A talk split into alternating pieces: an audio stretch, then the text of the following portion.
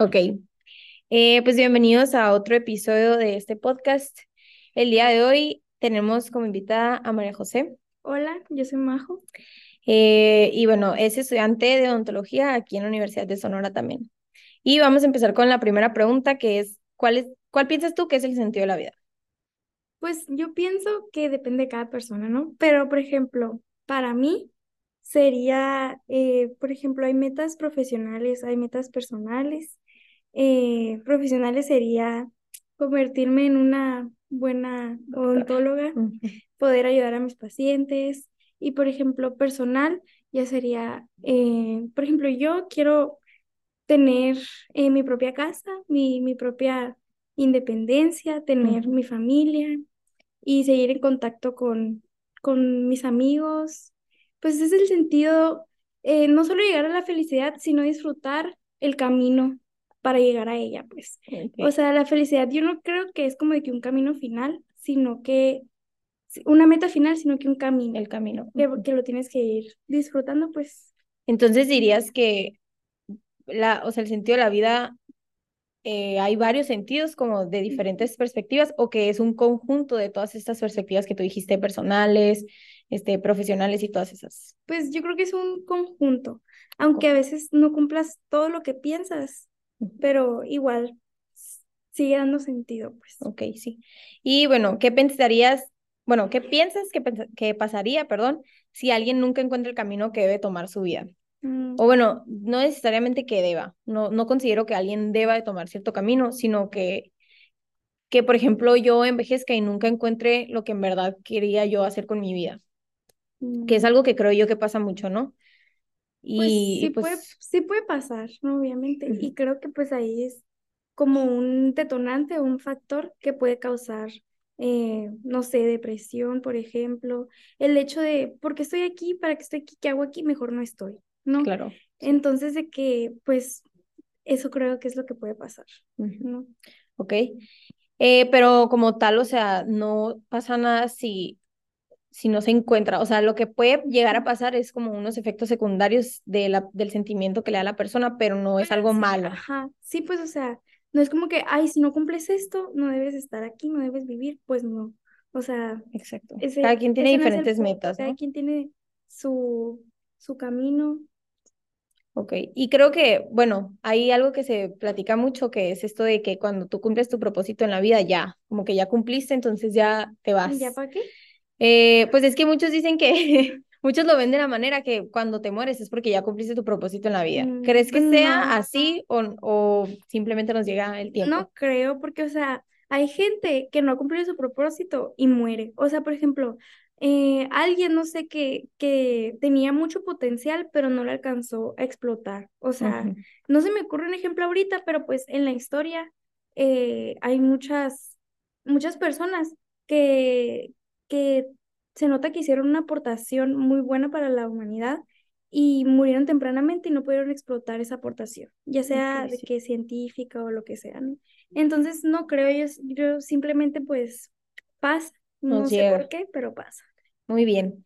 Y otra pregunta es, ¿crees que hay una edad exacta para encontrar un propósito a la vida? Mm, no creo, yo creo que según la edad, tú piensas que tienes otro propósito. Por ejemplo, cuando eras niño, te valía, nomás querías de que jugar y así. Ese era tu propósito. Cuando eres adolescente ya vas como analizando más las cosas que quieres, que buscas, vas desarrollando más tu personalidad y por lo tanto el sentido de tu vida es distinto.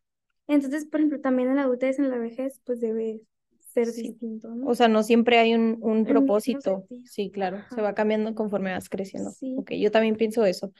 Y también de, o sea, depende mucho de los cambios que sufras tú como persona, pues lo que le llaman mucho ahorita los adolescentes y nosotros los jóvenes, el desarrollo de personaje, de las situaciones que tú vives en cuanto a todo, ¿no? Lo, lo pues, social, lo económico, lo amoroso también, que daña mucho ahí la, la mentalidad de muchas personas. Ajá. Bueno, y pues tú crees que las redes sociales han cambiado nuestra percepción de la realidad. Obviamente, porque las redes sociales sobre todo en adolescentes, ¿no? Por experiencia propia. Es que se nota que, por ejemplo, los señores eran distintos cuando eran adolescentes porque no había redes sociales. Eso no había como comunicación sí. que tiene mucho impacto. Ajá, o sea, no había como ese estándar de tienes que ser así porque esto es lo que está correcto, lo que es, es bonito, lo que tienes que, ajá, exacto, sí, creo que se imponen muchas así como, pues modas, como dijiste, de cómo debe, cómo debemos de ser o cómo debemos de actuar y tenemos que pasar ciertos filtros como que para que cumplir con ellos, ¿no? Y a veces se nos va mucho el tiempo pensando en cómo puedo ser eso que veo en las redes sociales, que pues la verdad no se puede, ¿no? Es algo pues, falso. inconscientemente los agarras en tu sentido de la vida. Exacto. ¿Y cuál crees que es el sentido de la vida según las redes sociales, que nos pintan las redes sociales? Mm, el sentido de la vida. De la vida según las redes sociales. Por ejemplo, bueno, puedo mm. empezar yo que yo pienso que nos, nos enseñan mucho el materialismo, ¿no? O sea, nos, nos pintan como que la, la, la felicidad viene de todo aquello que se compra.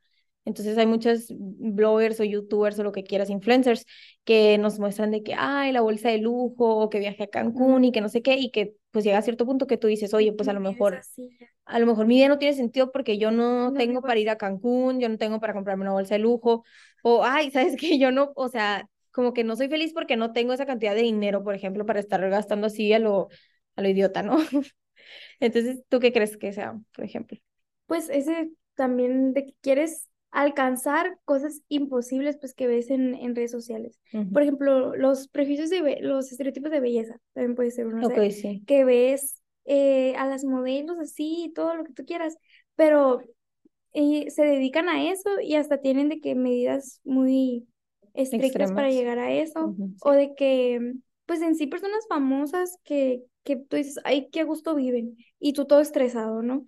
Sí, y no siempre es así, ¿no? También nos muestran de que gran parte, sí, también hay influencers, creo que se está haciendo más así común ahorita, que muestran así como la realidad, pero aún así la realidad también siempre va a estar manipulada, pues también no quiere subir la realidad así como pues tal, ¿no? Nadie, nadie somos completamente honestos en redes sociales. se muestra la mejor parte de ti, lo que más te gusta. Claro. Y pues sí, creo que es algo que ha afectado mucho de que pues la manera en la que vivimos así, literalmente todo lo que queremos hacer es para mostrarlo en redes y para quedar bien con todo el mundo y así, ¿no? Y, y también yo veo mucho que mis amigos o así, que siempre dicen, ay, no, es que esta foto no está, no está lo suficientemente bonita como para subirla a mis historias o algo así, como que, oh, oh, qué raro, ¿no? Pero bueno, muchísimas gracias. Este fue el segundo episodio y gracias por escuchar.